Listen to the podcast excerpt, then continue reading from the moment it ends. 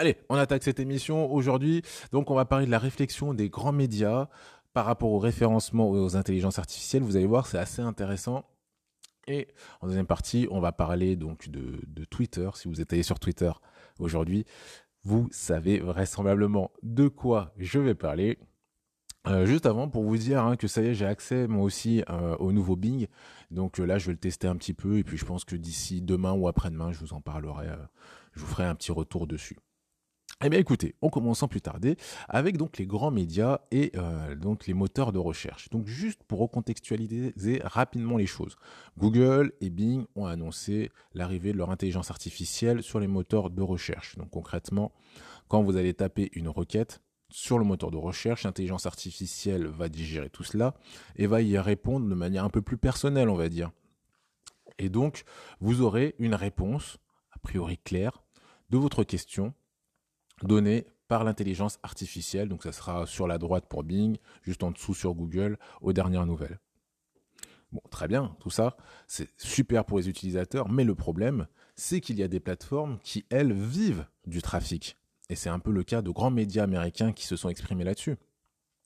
Ces grands médias américains, en fait, euh, qui eux disent, bah ouais, c'est génial, euh, les intelligences artificielles vont répondre directement aux questions, mais du coup, les gens n'auront plus besoin de cliquer sur les liens pour avoir la réponse. Et donc, eux, ils vont avoir soit une baisse de trafic, enfin, a priori une baisse de trafic, qui va euh, bah, leur pénaliser sur les revenus publicitaires et sur, euh, tout, sur tout leur modèle économique, en gros.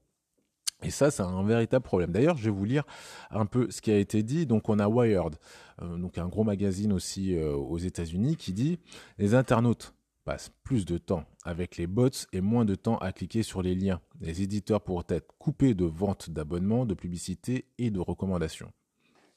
On a aussi un autre site qui est très connu aux États-Unis qui s'appelle The Verge, qui nous dit Mais si je demande au nouveau Bing quelles sont les 10 meilleures télévisions pour jeux vidéo et qu'il me fait simplement une liste, pourquoi devrais-je, moi, utilisateur, cliquer sur le lien vers The Verge qui a une autre liste des 10 meilleures télévisions pour jeux vidéo. Je trouve que ces problématiques qui sont posées euh, représentent vraiment bien les problématiques euh, que vont apporter ces nouveaux, euh, ces, intelligences artificielles. Hein. Et donc du coup derrière, ben ces, ces, médias commencent un peu à se mobiliser et commencent à réfléchir et à dire bah oui, ok, vous voulez faire ça très bien, mais nous dans ce cas-là, si vous nous utilisez, eh ben nous allons vous demander des bah, des, sous concrètement hein, pour utiliser notre contenu en fait. Bah, si vous voulez le faire, ok, très bien, mais on veut une contrepartie financière parce que notre modèle économique est en danger. Donc on sait que Google s'était déjà fait taper dessus euh, sur ce sujet en France hein, notamment par rapport euh, au Google Actu où aujourd'hui Google verse euh, des sous donc aux plus grands médias français pour pouvoir utiliser leur contenu. Là, on a les médias américains qui montent au créneau. Est-ce que du coup, on sait, d'ailleurs je vous le dis quand même, on sait quand même que Google et Bing sont mine de rien un peu ennuyés parce que c'est leur modèle économique de pouvoir envoyer les gens vers les sites. S'ils enlèvent ça, ils risquent de perdre des clients. Donc il y a vraiment cet équilibre qui est un peu compliqué à trouver pour les moteurs de recherche. Et en tout cas, c'est clair, les médias n'ont pas l'intention de laisser passer ça. Donc euh, je dirais c'est la première partie et euh, à suivre.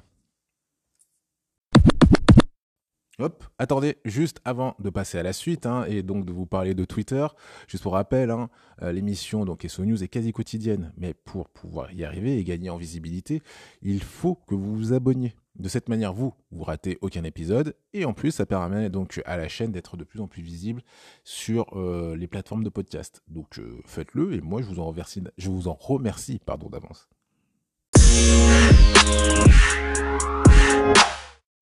Allez, on enchaîne donc avec cette news qui est complètement incroyable. Je, je sais même pas, donc concernant Twitter, hein, je sais même pas si je dois trouver ça drôle, si je suis choqué, si je trouve que c'est un manque de professionnalisme ou, juste un troll euh, énorme. Enfin, je, suis complètement euh, déboussolé par cette chose-là. On va parler donc, euh, comme je vous disais, de Twitter. Ceux qui sont allés sur Twitter ce matin ont dû remarquer, donc rassurez-vous, c'est normal, que votre feed est complètement blindé de tweets de Elon Musk.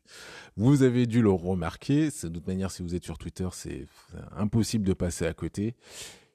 Et euh, rassurez-vous, hein, c'est pas votre compte qui bug, c'est juste Twitter Donc pour la petite histoire, en fait, Elon Musk avait l'impression dernièrement que ses tweets avaient perdu en, en portée. Il ne savait pas pourquoi.